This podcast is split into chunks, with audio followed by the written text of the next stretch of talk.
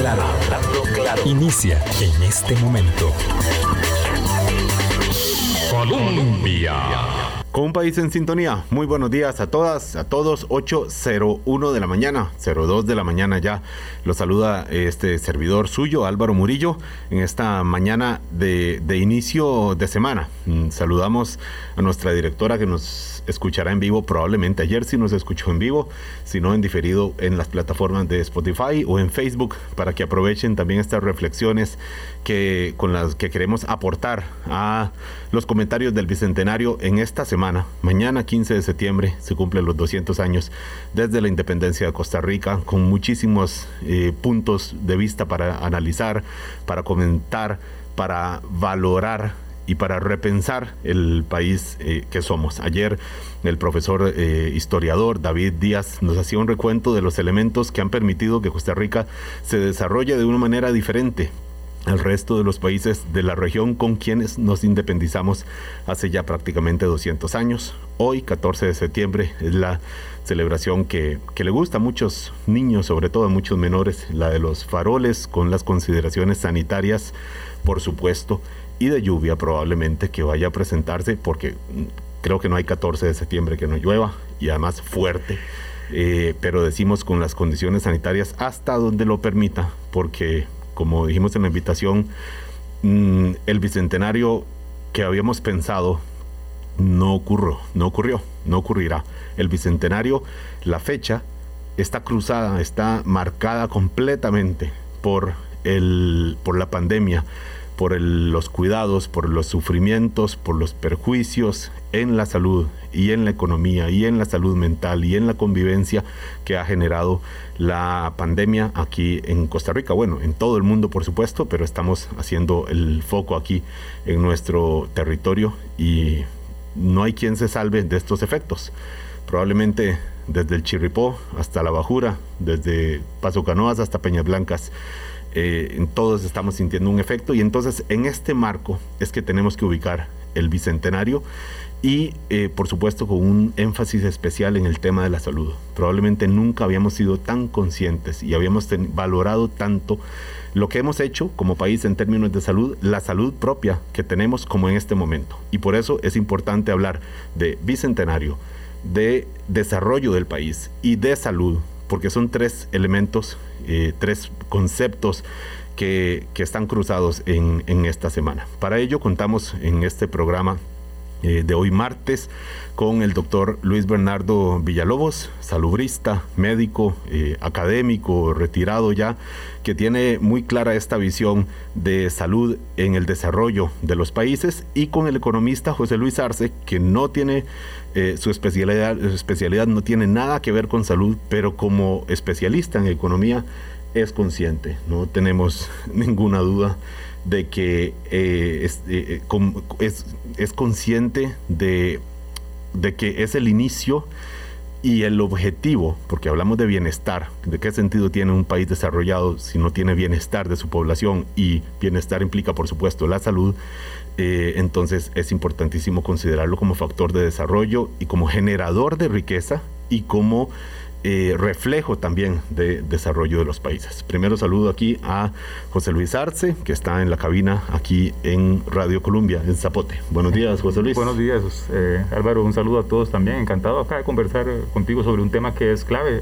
Justamente es uno de los, yo diría, de los tres pilares de construcción de, la, de lo que es Costa Rica hoy uno de ellos es la salud, sin duda. Claramente, nos gusta a veces incluso sacar del campo de confort a los especialistas que como usted nos colabora muchísimo, hablar más allá del déficit, de las exportaciones, del PIB, bueno, la salud, eh, estamos seguros que en los estudios que llevan en economía consideran, por supuesto, la inversión social, el tema de, cómo la construcción del Estado es importante también.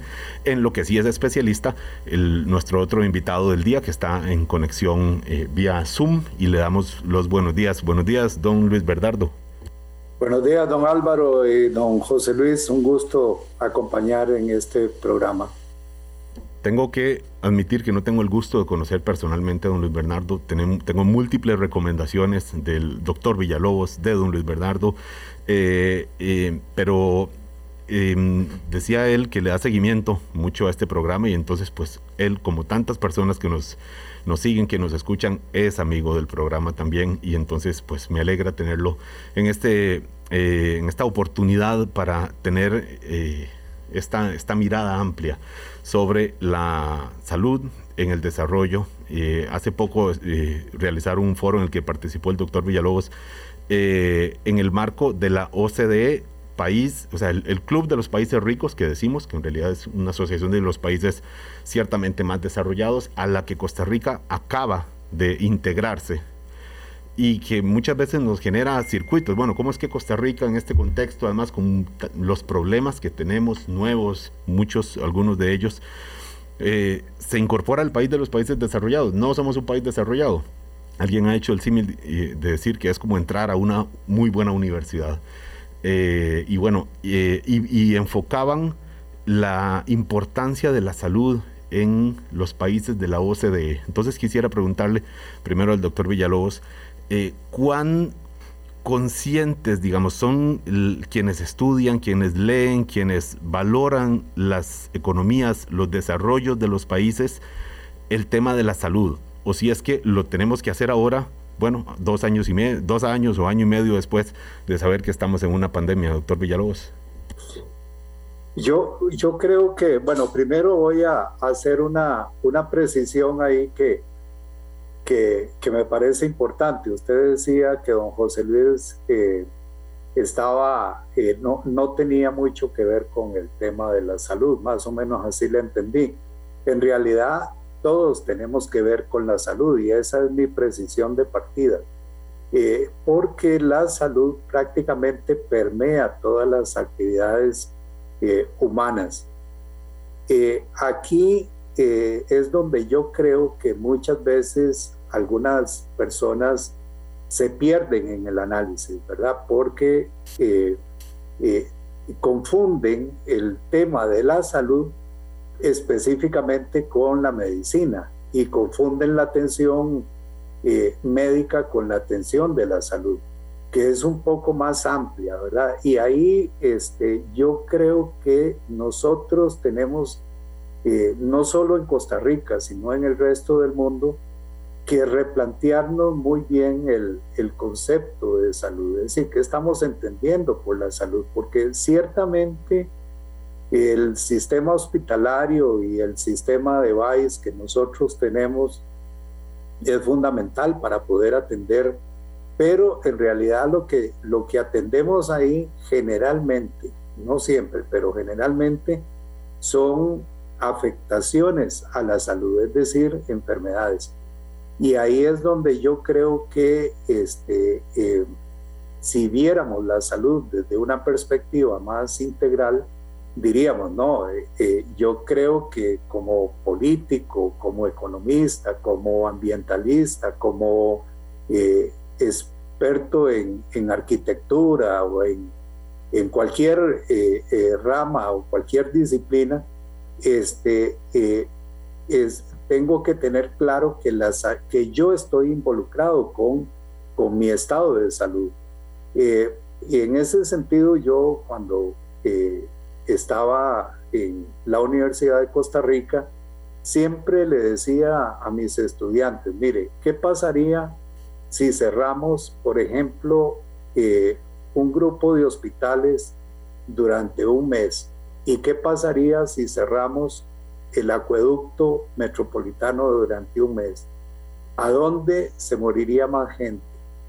Y por supuesto los estudiantes empezaban a hacer una reflexión y decían, sin duda, con el cierre del acueducto. Y sin embargo, el acueducto no lo consideramos como parte esencial de nuestra salud, no siempre lo consideramos como parte esencial de nuestra salud. Entonces, en ese sentido, sí es fundamental.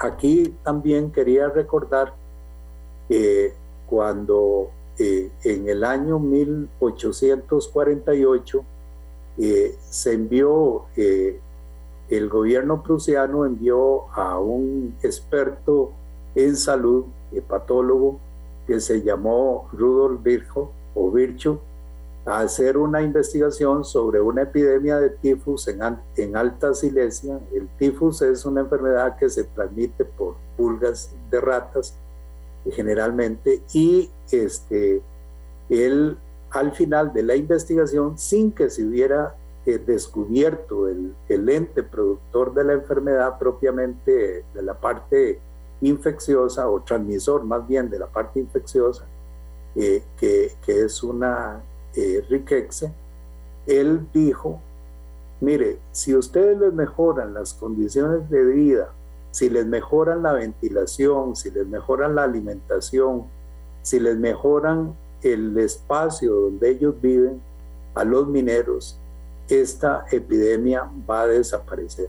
Por supuesto, eso le valió a Virgo que lo expulsaran de, del país, ¿verdad? Entonces, esa es parte de, de, la discusión que tenemos que dar.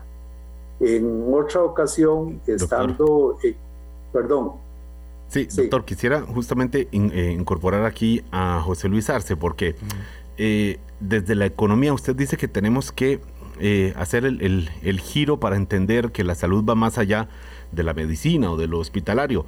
La pregunta que yo me hago es si tenemos que hacer el giro o si de alguna forma Costa Rica así lo ha entendido y lo que nos toca ahora es subrayar, enfatizar o relanzar este concepto de la salud desde la vida cotidiana, desde el acceso al acueducto, a un ambiente sano, por supuesto, a un ingreso suficiente que nos permita alimentarnos eh, de, buena manera, eh, si, si no está ya incorporado incluso dentro de la construcción del, del país, José Luis. Esa es una muy buena pregunta y justamente a eso me refería al principio un poco cuando decía que era uno de los elementos, el, tema de la construcción, digamos, de una de una estructura institucional que promueva y sustente buenas condiciones de salud para la población, es, para mí es un elemento clave de la, de la, conformación del Estado y de la nación costarricense. Es decir, yo diría que junto con los temas vinculados con el desarrollo de eh, digamos, una estructura republicana institucional, todo el tema que tiene que ver con las libertades, eh, esquemas de representación. Los otros dos hitos claves en este país son sin duda los esfuerzos en materia de educación y salud. Eh, entonces, sin duda es un elemento clave. Es un, yo creo que la salud y la forma en cómo la representemos, quizás muchas veces en las instituciones encargadas de proveerla, son base fundamental de, nuestro, de nuestra nación. Es decir, es una cosa que, que nos pertenece como en, nuestro imaginario, digamos, en nuestro, en nuestro quehacer diario como nación, es un elemento fundamental. Ayer mencionaba el profesor eh, Díaz, eh, eh, historiador, de que en algún momento dijeron, bueno, tenemos que, que, tener más población para generar más riqueza. ¿Y cómo hacemos para tener más población? Pues evitando que se mueran.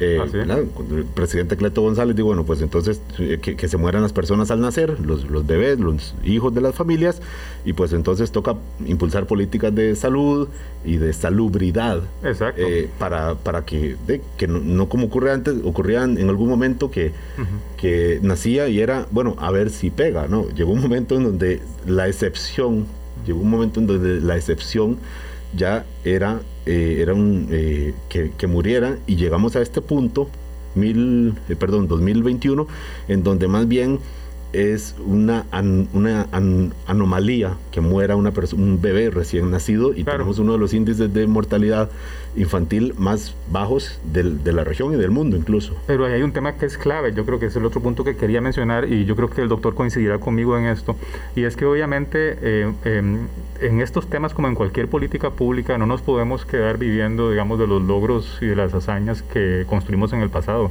porque son temas que van modificándose con el tiempo, digamos, las demandas, por ejemplo, en materia de salud eh, de, una, de la sociedad moderna son muy distintas a esos logros que alcanzamos hace 50, 60, 100 años. Eh, no nos podemos quedar ahí. Como el, como el doctor mencionaba, por ejemplo, probablemente en estos momentos, en particular los temas vinculados, por ejemplo, con eh, las enfermedades o morbilidades asociadas con la vejez, empiezan a ser temas que plantean retos de financiación y de provisión de servicios de salud a una población como la costarricense, que no eran los retos de hace tan solo 50 o 60 años. También los temas de salud mental, por ejemplo, en donde tenemos en realidad muy poca, quizás muy poco gasto, muy poco énfasis Y que sin duda una sociedad, digamos, marcada por la inmediatez, por el estrés, por las condiciones económicas y políticas y sociales complejas, empiezan a generar una presión sobre la población que no veíamos antes o que no éramos conscientes como sociedad y eso va modificándose. Entonces el reto, yo creo que el reto acá es, en primer lugar, entender que el tema de salud tiene un impacto fundamental eh, sobre la calidad de vida de las personas, sobre la capacidad de la economía y de la sociedad de crecer y desarrollarse, pero también tenemos que ser suficientemente, diría yo, eh, abiertos y sobre todo muy claros en el sentido de que las necesidades van cambiando y que vamos a tener entonces que ir modificando eh, conforme pasa el tiempo la forma en que nos financiamos el sistema de salud y sobre todo la forma en cómo proveemos las, satisfacemos las, satisfaciendo las demandas que la sociedad plantea en esa materia específica. Últimos años y a veces nos quedamos siempre en el plano extensivo de algunas de algunas políticas o de algunas medidas y olvidamos que hemos cambiado nosotros y que las necesidades van modificándose. Y esto lo pudimos haber dicho hace dos años. Lo pudimos haber dicho. No, por eso, eh, eh, eh, con base en lo que hemos visto en las últimas décadas, antes de que llegara el, el, meteorito de COVID-19 sobre todo el, por supuesto, decimos sobre todo el mundo, pero estamos enfocados aquí en Costa Rica y sobre este sistema que uno dice, por dicha habíamos hecho algunas cosas, pero qué mal que había otras cosas que no estaban hechas. Bueno, el, acceso digital en la educación, eh, los temas de, de, acceso, digamos, de, de, reducir la brecha social, de a, algunas personas les llegó la pandemia eh, en momentos en donde la en momento de pobreza y pudiendo no haberlo estado si se hubieran hecho cosas en el pasado. Pero la pregunta es si éramos conscientes de que había que ir haciendo ese ajuste o si estamos eh, de alguna forma viviendo de las rentas o queriendo tener ahora las energías con el desayuno de anteayer y no, y no el de hoy, porque ya el de hoy pues ha flaqueado, el financiamiento eh, ha, cambiado como sistema eh, en el sistema nacional, doctor Villalobos. Sí, bueno, yo creo que Costa Rica eh, desde prácticamente el siglo antepasado empezó a, estructurar un sistema de salud que se empezó a consolidar eh, con la creación del, Ministerio de Salud de la década de los 20 del siglo pasado y con la creación de la caja en, en los 40, del AIA en los 60 Y, ya en, el año 1989, este, Costa Rica decide eh, ponerle eh, nombre, bautizar a su sistema de salud eh, y, ponerlo con, instituciones donde está, obviamente, perdón, también olvidé el INS en la década de, de los 20 también. Este, entonces, digámosle, tendríamos eh, prácticamente cinco instituciones ahí, el ministerio, rectoriando, la caja, el INS, eh, las municipalidades y el AIA. Y ustedes ven que, que la articulación de todos ellos ha venido conformando un, digámosle así, una serie de acciones que tienen eh, repercusiones importantes sobre el estado de salud de la población costarricense, ¿verdad? No en vano, la mortalidad infantil en la década de los 60 eh, cae abruptamente a la década, en la década de los 80 prácticamente a menos de, de, 20 por mil nacidos vivos y hoy estamos con, con, con tasas de mortalidad infantil eh, inferiores a, 10 eh, por mil nacidos vivos, andamos por ahí de 7.8 por mil nacidos vivos.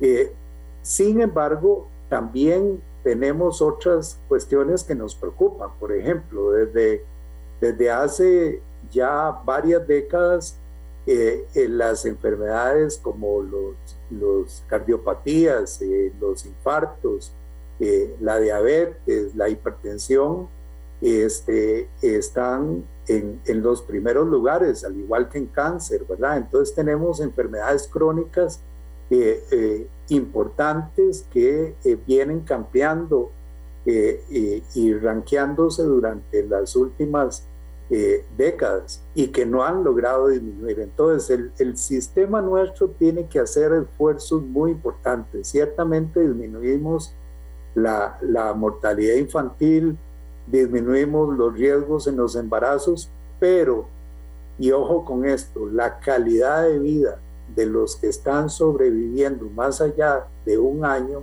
este, no es eh, quizá la mejor.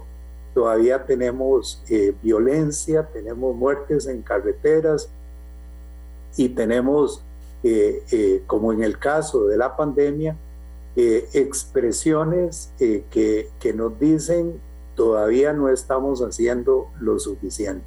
Yo decía en el foro de la OCDE que, que podemos decir que Costa Rica es un país en la mitad del puente. Le faltan muchas acciones todavía para poder eh, eh, superar. Por ejemplo, tenemos una deuda altísima con, con toda la parte del tratamiento de aguas residuales. ¿Verdad? Nuestros eh, ríos urbanos, tanto en la cuenca pacífica como en la Caribe, eh, son ya ríos muy contaminados. No tenemos un ejercicio de consumo responsable, por ejemplo, de plástico. Y este, todo eso tiene manifestaciones importantes en la salud. Las municipalidades, por ejemplo, eh, se han quedado muy atrás en los espacios para la recreación y el movimiento humano eh, eh, se sale a caminar con inseguridad todavía.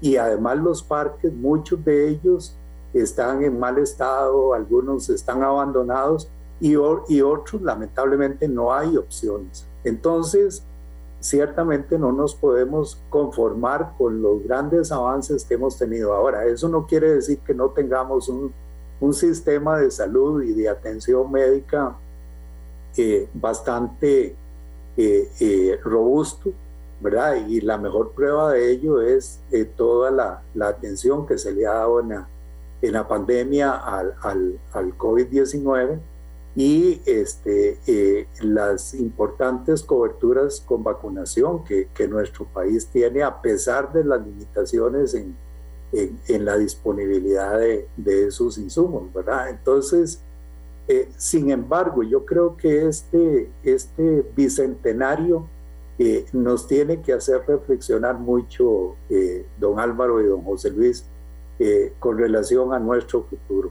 Y hay algo que también quiero para concluir en esta, en esta parte, tocar la formación de nuestros recursos humanos en el campo de la salud y en otros campos relacionados con el bienestar humano tiene que replantearse totalmente. Le este, planteo, doctor, si dejamos esto para el segundo bloque, ¿le parece? Perfecto, me parece muy bien. Bien, doctor Luis, Luis Bernardo Villalobos, médico salubrista eh, y, y, pensador de la salud en el marco del desarrollo y aquí en cabina con José Luis Arce, economista, estamos eh, viendo el valor del salud, el valor del bienestar, de la salubridad en el desarrollo del país que tenemos y del que celebramos ahora 200 años de independencia y que depende de muchísimas cosas que se han hecho bien en el pasado, que hay que valorarlas y hay que mencionarlas, aunque nos las sepamos, nos las hayamos aprendido en las clases de estudios sociales, de historia, en eh, muchos programas y también señalar los retos del momento, que son ciertamente eh, muy difíciles. Vamos a la primera pausa, 8.25 de la mañana. Hablando claro. Colombia. Con un país en sintonía, con ustedes en sintonía. Muchísimas gracias por estar siempre con nosotros y hacernos el, el honor de hacer nuestro aporte. Eh, y agradeciendo por supuesto a los invitados que tenemos hoy, Luis Bernardo Villalobos, salubrista, médico, eh, y José Luis Arce, economista.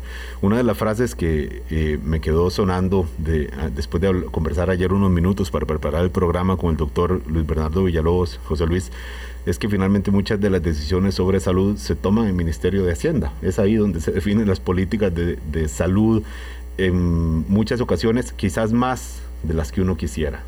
Es así ha ocurrido así en Costa Rica y con esto lo que quiero preguntarle es si quienes toman las decisiones de dónde repartir el dinero, el gasto, como se dice de manera fea, en realidad es la inversión, quienes toman esas decisiones son conscientes de, de, esta, de esta enorme columna de la salubridad en Costa Rica y de la salud eh, al, al punto de que llegamos ahora y la discusión fiscal en, momentos de pandemia es justamente si tenemos o no tenemos para seguir invirtiendo a este sistema de salud, José Luis.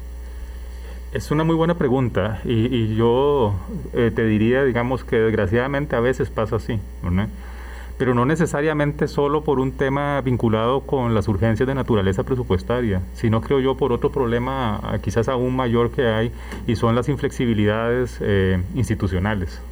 Em, en los momentos de, de, problemas o de tensiones presupuestarias, pues obviamente eh, en algunos casos eh, salud, al igual que educación, han sido rubros que han sido sacrificados, especialmente aquellas áreas de esos presupuestos que no son capturadas, digamos, por grupos de interés tan fuertes que los protegen suficientemente bien. Pero desgraciadamente creo yo que además de la financiación hay un tema adicional. el doctor mencionaba que la robustez de la estructura institucional es es una bendición y ciertamente probablemente lo es.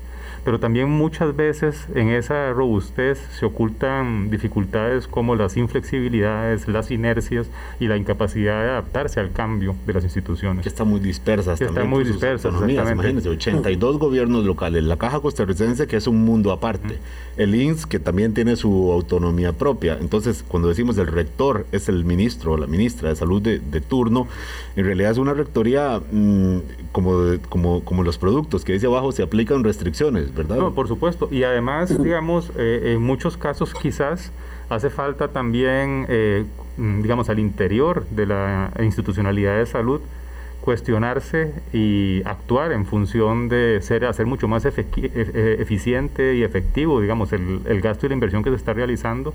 Yo me temo que a veces esas instituciones naturalmente tienden a la inercia y a la inmovilidad y eso no debería suceder eh, no deberíamos permitir que las políticas públicas se, se, guíen por la inercia, sino que deben haber políticas públicas que vayan modificándose, igual que los cambios institucionales, para hacer más efectivo y eficiente el gasto en salud.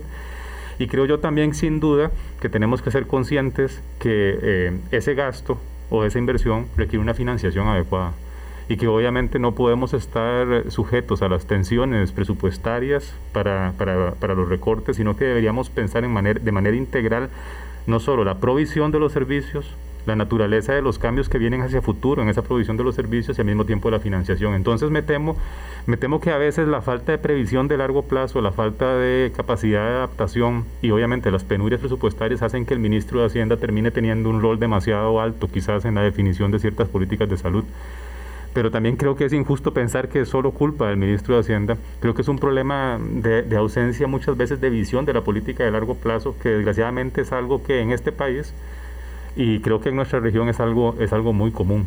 Porque supondría uno que cuando hay una decisión del centro del gobierno, eh, pues el ministro de Hacienda es de alguna forma un, ejecutor de, esa política, no cuando esas políticas se definen en el Ministerio de Hacienda. No. Eh, cuando termina siendo no, no estoy hablando en concreto de este gobierno, aunque podría ser que, que, la, que diga, no, presidente, usted define, diga lo que quiera, pero la realidad es que aquí es un asunto de plata y no alcanza y entonces no lo vamos a hacer. o sí alcanza, pero lo vamos a hacer de esta otra manera. Vamos a ver, la, restricción presupuestaria es una realidad, vamos a ver. Pero, pero llegamos a que sea un elemento, digamos, tan definidor, básicamente porque, no, no porque permitimos llegar ahí creo yo. Como sociedad eh, nos exponemos a llegar al punto límite en donde la restricción presupuestaria termina siendo el determinante de la política de corto plazo. Cuando deberíamos haber pensado antes, digamos, por ejemplo, que si nuestras necesidades de inversión y de gasto en salud van modificándose, las instituciones encargadas debieron haberse modificado antes, que obviamente es un imperativo ético y además económico y financiero la eficiencia y la eficacia en el gasto en cualquier institución, incluyendo las del sector de salud. Y también hay una cosa importante, que conforme van cambiando las necesidades de provisión de los servicios de salud hacia la población por los cambios en la sociedad, los cambios en la población, también la estructura de financiación tiene que modificarse. Es donde entramos, por ejemplo, en el tema de si el sistema de salud debe financiarse con cargos eh, a, a las salariales o si debemos empezar a pensar en una financiación vía impuestos a la riqueza, eh, que promueva, por ejemplo, temas distributivos. Entonces, eh, em, yo creo que desgraciadamente es nuestra falta de visión como sociedad, la falta de políticas públicas de largo plazo, el que termina dándole tanto peso al ministro de Hacienda. El ministro de Hacienda no lo tendría si hiciéramos el trabajo de políticas públicas de largo aliento bien hecho como sociedad. ahora que mencionamos esto de, largo plazo y de visión, y conectamos con lo que mencionaba el, doctor Luis Bernardo Villarobos antes de la pausa, hablar de preparar el personal de salud, y no solamente los médicos que atienden luego ya, ¿verdad? Eh, en el servicio de emergencias cuando todo hay que correr porque es de vida o muerte, eh, todo el personal de temas de salud que va muchísimo más atrás desde la visión, digamos, básica, eh, digamos, todo lo que abarca la salubridad. Doctor, eh, estamos, eh, y lo vimos ahora en la, con la pandemia, que decíamos, bueno, podemos, y lo decían las autoridades de la caja, podemos seguir construyendo torres y poniendo camas UCI para las personas que necesitan con, con la COVID, pero no tenemos personal. Eh, esto tiene un límite y esto no es que se pueda preparar de hoy para mañana con un, con un webinar de, de, una hora y media en YouTube. Esto implica años, muchas veces décadas de preparación y esto no es algo que se vaya a, a solucionar de, de, la noche a la mañana, doctor. Sí, bueno, yo creo que, que lo primero que hay que hacer es eh, revisar eh, cómo estamos haciendo la formación de nuestros, de nuestros profesionales, ¿verdad?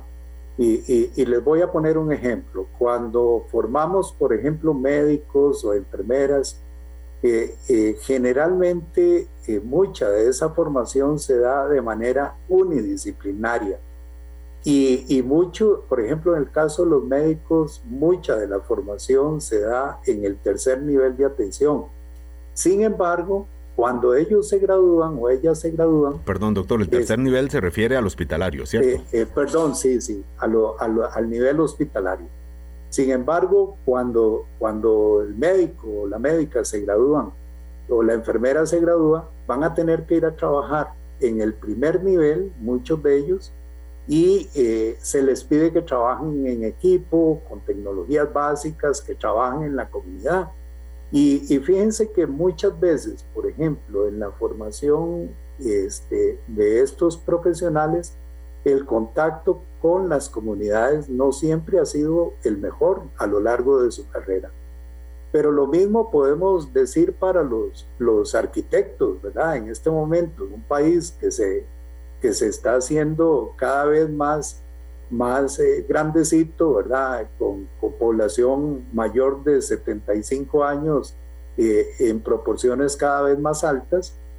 Este, eh, a nivel de, de, arquitectura, por ejemplo, no hay, que yo conozca por lo menos, un curso, por lo menos en la carrera, donde se les hable sobre salud, salud pública, eh, y, todo el tema de arquitectura para la salud, ¿verdad? Es decir, cómo construir viviendas seguras para población adulta mayor, ¿verdad? Entonces, eh, eh, ciertamente la formación nuestra en, términos generales de profesionales es buena siempre y cuando haya una acreditación adecuada de las carreras, pero este, tenemos que mirar más de manera interdisciplinaria y transdisciplinaria, ¿verdad? Y ese trabajo eh, solo se podría lograr si creamos lo que por lo menos algunos hemos denominado corredores curriculares, es decir, espacios donde las diversas disciplinas empiecen a ver los problemas de salud desde cada una de las ópticas y luego desde una óptica integrada.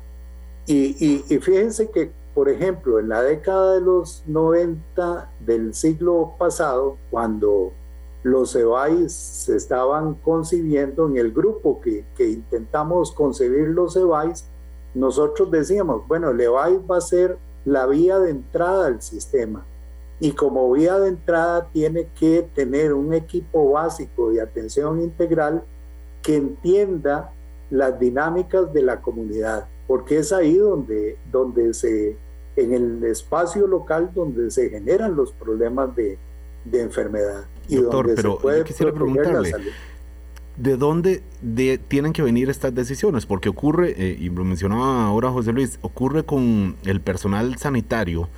Yo sé que lo ideal es que el tema de la salud esté filtrado, esté colado en, muchas áreas que tienen que ver con el desarrollo nacional. Por supuesto que la economía, lo decía usted, la arquitectura, la educación, las ciencias de la comunicación colectiva, por supuesto, muchísimo. Pero en concreto con lo que tiene que ver con la formación del, del personal sanitario, ocurre como con el personal en educación, que cuesta mucho eh, hacer cambios en las universidades públicas y en otras universidades, pues obviamente, claro, lo determinante es, es el, negocio, es, obvio, porque son empresas privadas que, existen para eso. Entonces, ¿desde dónde tiene que venir una política que pueda decir, mire, preparen funcionarios, no tanto el neurocirujano, que también, por supuesto, pero no tantos quizá que, que, vaya a hacer la operación de vida o muerte, sino esa otra persona que avance mucho y que pueda incidir en la salubridad de una comunidad, de un distrito, de un cantón, doctor? Bueno, primero yo creo que salud tiene que convertirse, eh, aunque ya hay algunos elementos que nos dicen que, que, es, eh, que tiene características de política de Estado, pero tiene que explicitarse que la salud y la educación deben ser políticas de Estado, que atraviesan eh, periodos gubernamentales y que tienen propósitos definidos a, muy largo plazo. Pero además este, tiene que haber una mayor comunicación entre autoridades eh, de salud y autoridades universitarias, guardando por supuesto todo el tema de la autonomía, eh, pero tiene que haber un proceso de convicción, ¿verdad?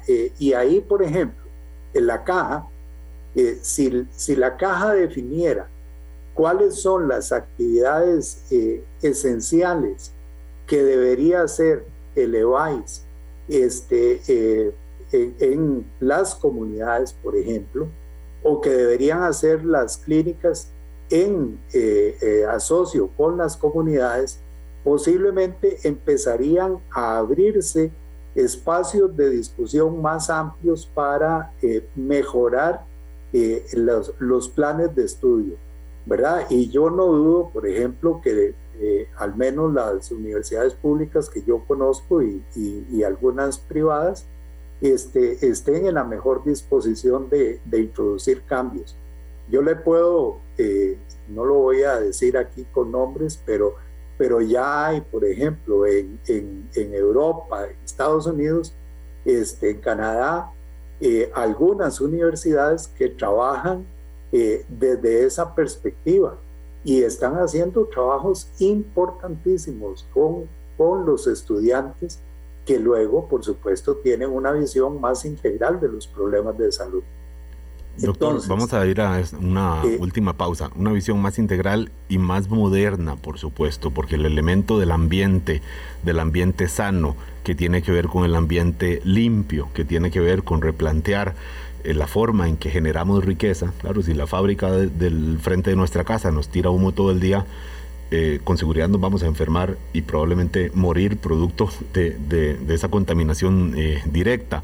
Cuando hablamos de la contaminación incluso sónica, eh, que, como claro, como, no la vemos y como quizás estamos medio acostumbrados a eso, pues eso importa también. Entonces, ¿cómo incorporar este otro enfoque de la salud del ambiente sano como un derecho ya, además reconocido como, derecho humano al ambiente, eh, a un ambiente sano, cómo incorporarlo también ahora que deberíamos aprovechar esta ocasión del Bicentenario para tirar líneas a, a futuro, futuro mediano y largo también. Son las 8.42. Vamos a la última pausa. Estamos con Luis Bernardo Villalobos, médico salubrista, y economista José Luis Arce. Hablando claro. Colombia. Con un país en sintonía. Doctor Luis Bernardo Villalobos, le hago directamente la pregunta.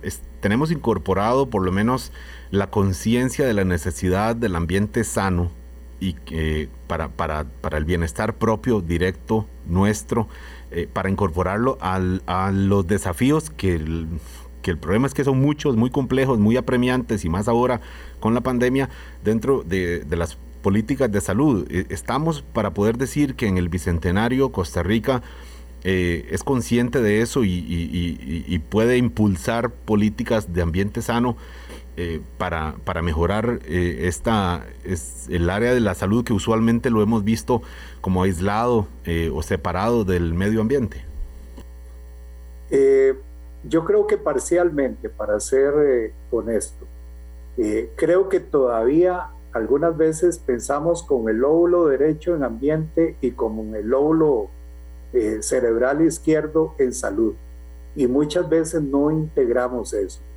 Y eso lo digo porque este, algunas veces no somos conscientes ni siquiera del espacio en el cual vivimos y cómo se va deteriorando ambientalmente ese espacio. Y fíjense que, por ejemplo, con esta pandemia hemos hablado mucho del virus, pero hemos hablado poco del deterioro ambiental que ha venido condicionando eh, los problemas de enfermedades que se llaman zoonosis, ¿verdad? Que, son enfermedades transmitidas eh, por este, eh, fauna generalmente en estado silvestre y que el ser humano ha ido cada vez más incidiendo sobre los espacios silvestres, invadiéndolos.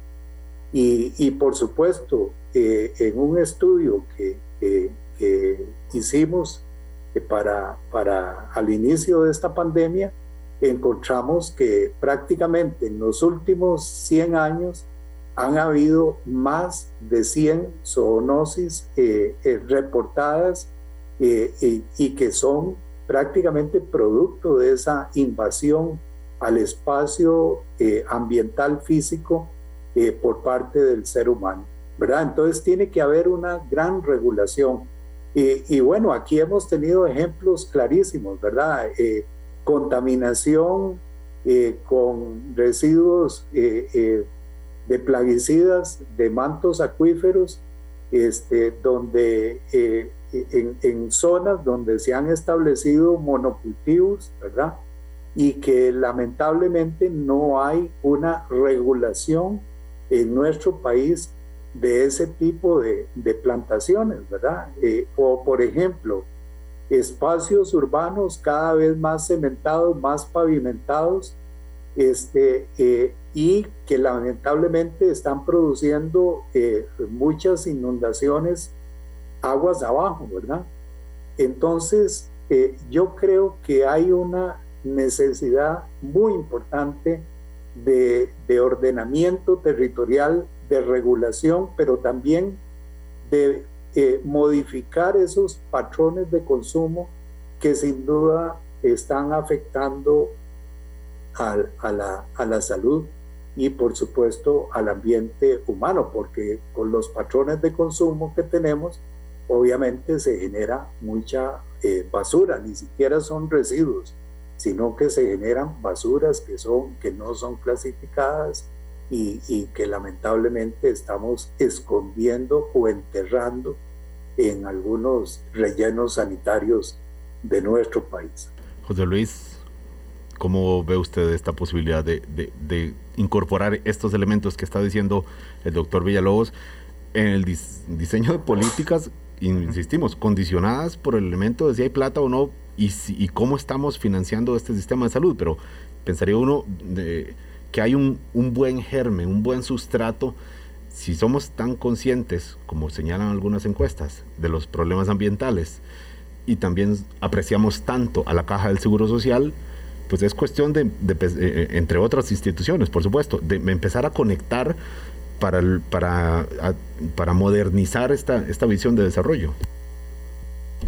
Pues perdón, perdón, el, micrófono cerrado, es, eh, como si estuviera hablando el doctor Villalobos. Le preguntaba, José Luis, tenemos este germen para, para conectar ambas, ambas áreas. Yo creo, que, yo creo que ahí es clave una cosa, vamos a ver. Yo creo que parte de las dificultades que tenemos las sociedades modernas para enfrentar estos temas es que son las decisiones que hay que tomar y los problemas que hay que enfrentar son sumamente complejos. Somos conscientes que tenemos que conectar una gran cantidad de ámbitos, lo económico, la salud, lo ambiental, son todos, son todos temas cruciales que se entrecruzan, ¿verdad? Entonces, mm, quizás yo creo que el principal problema, y el, y, el, doctor lo mencionaba al principio, es que a veces nuestras, nuestras, las estructuras de toma de decisiones de política pública no están pensadas en la gestión de esa complejidad. Es decir, somos a veces incapaces de crear políticas públicas de largo plazo que entretejan todos ese montón de elementos y va a ser necesario hacerlo porque esas políticas públicas van a tener que dictar líneas para el Ministerio de Salud, el Ministerio eh, de Ambiente y Energía, para los sistemas de transportes, para los temas que tienen que ver, por ejemplo, con el manejo de aguas residuales, para los temas relacionados con la producción limpia, por ejemplo. La educación, los, la educación, los impuestos, por ejemplo, eh, de naturaleza ambiental. Pero entonces, eh, como estábamos acostumbrados quizás a decisiones un tanto más simples, no estamos preparados para entretejer una cantidad enorme de decisiones que son sumamente complejas. Yo creo que el primer paso es empezar a entender la lógica de la política pública en un mundo complejo y eso va a requerir entonces pensar las cosas en una clave distinta. Y luego viene la otra parte que quizás es todavía más complicada, creo yo, ¿verdad?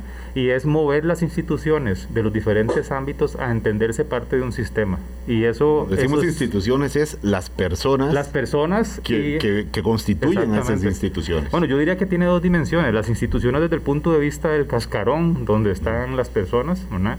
En el sentido de entender que tenemos que ser suficientemente flexibles para poder ir modificando los objetivos que vamos buscando y, y, y la utilización de los recursos en función de las nuevas nuevas metas y no quedarnos, no quedarnos planteados en la inercia, en el inmovilismo, digamos, de lo que, de lo que existe actualmente. Creo que ese es el elemento. Y creo que en el caso de las personas no es solo, no es solo un tema, digamos, institucional, es un tema de formación y es un tema ético, Entenderse parte de un sistema que está básicamente creado para, eh, digamos, servir a los demás, por ejemplo. Eh, en educación y salud y creo que eso ya es un tema de formación para la convivencia democrática. Es decir, como te darás cuenta, estamos hablando de algo tan complejo y, yo creo que estamos fallando desde el principio. No estamos pensando en la complejidad de los temas, sino que seguimos muchas veces anclados a mundos más simples y con instituciones que no están suficientemente, eh, digamos, entendidas de esa complejidad. Superar la idea de que Setena es enemiga del Ministerio de Agricultura, por, ejemplo, que ese y lo digo así de manera simple porque muchas veces así es como está planteado en la realidad, es como, ah, es que estas son las trabas a la productividad y a la riqueza, las trabas son ambientales, eh, ¿qué problema con esa gente, etcétera? Y superar eh, no solo ese tema institucional, sino también superar el hecho de que el sector privado crea, por ejemplo, que las medidas de etiquetado para proteger la salud eh, nutricional de la población es una carga, es, una, es un daño, es un, perjuicio. es un perjuicio para las utilidades de las empresas y no entender en el largo plazo, no entender, por ejemplo, que los temas ambientales son buenos no solo para las personas, sino que también son una fuente de crecimiento futuro. De transporte nos, nos falta entender, siento yo, que el mundo cambia y que las cosas son tan complejas que ya los compartimentos estancos no funcionan. Es decir, alguien tiene que pensar las cosas en, en grande y yo creo que en eso fallamos como sociedad, desgraciadamente, desde hace ya varias uh, décadas. Doctor Villalobos, eh, ya lamentablemente se nos va el tiempo para algo tan complejo y, nos pusimos quizá un poco ambiciosos en, en la mirada, pero creo que así tiene que ser las políticas públicas. Siempre empiezan con un garabateo y, ojalá esta discusión se replique en muchos otros espacios eh, y, avancemos ahí. No quiero despedirlos y preguntarle cuál es el sentimiento con el que usted ve el bicentenario, doctor. Obviamente el sentimiento suyo desde su mirada de médico, de salubrista, de académico, conociendo la caja como la conoce, la Universidad de Costa Rica como la conoce también, en, en un minuto. Por eso le pregunto por el sentimiento eh, que, con el que usted recibe ya hoy 14 de septiembre, 15 de septiembre, mañana, la fecha del Bicentenario, doctor. Mire, desde el 2008 eh, la Organización Mundial de la Salud planteó eh, su iniciativa de salud en todas las políticas. Desde mi perspectiva, los nuevos retos a partir de este momento tienen que ser visualizar eso, visualizar que la salud prácticamente toca todos los rincones de la actividad eh, humana y no humana. Y en ese sentido, me parece que, que el gran logro que podríamos hacer para el próximo siglo de independencia eh, podría ser convertirnos en el primer país que visualiza esta salud en todas las políticas y dejarnos de, de discusiones espurias eh, como eh, volver a la explotación petrolera, no tener un transporte no contaminante o bien buscar otra minería. ¿Cuál minería? Si ya en este país tenemos, somos un país sentado sobre, sobre una olla de oro, como dijo alguien, este, con, con las posibilidades que tenemos de, de generar riqueza a partir de, nuestra, eh, eh, eh, de nuestras características ambientales. Doctor Villalobos, entiendo que su palabra es anhelo, anhelo y esperanza de poder, de poder avanzar de manera real en muchos temas que han estado solamente medio mencionados. le pregunto lo mismo a usted, José Luis, ¿con qué sentimiento recibe, obviamente desde su mirada de economista, desde sus, circunstancias de economista, joven, de nueva generación, eh, esta fecha del bicentenario, así en, en, muy corto, José Luis? Pues, pues no, no, no, no muy, con una visión no muy positiva. Al principio decías que, que fue la pandemia que quizás ha vuelto deslucida la, la celebración del, del, bicentenario. Yo creo que igual sin pandemia hubiera sido deslucida, porque creo que el problema que tenemos es que no estamos pensando en el futuro, digamos, y, y y quizás eh, una fecha histórica como esta era un buen momento para pensar más en un futuro, en un futuro compartido, con complejidad, con mejores políticas públicas. Eh, entonces, em, tengo el mismo anhelo que el doctor y creo que el tuyo, pero creo que soy un poco más pesimista acerca de que seguimos perdiendo el tiempo en, pensarnos como nación y como Estado, como sociedad, como gobierno eh, en el largo plazo. Y eso, y eso nos falta y hubiera sucedido, creo, igual, eh, aunque no hubiera habido pandemia. Bueno, hasta el jueves. No tenemos programa mañana. Los invitamos a seguir la transmisión de Noticias Colombia en las festividades del 15 de septiembre. Muchísimas gracias, José Luis. Muchísimas gracias, doctor Villalobos. Hasta el jueves. Feliz martes y feliz miércoles, por tanto. Hablando claro, hablando claro.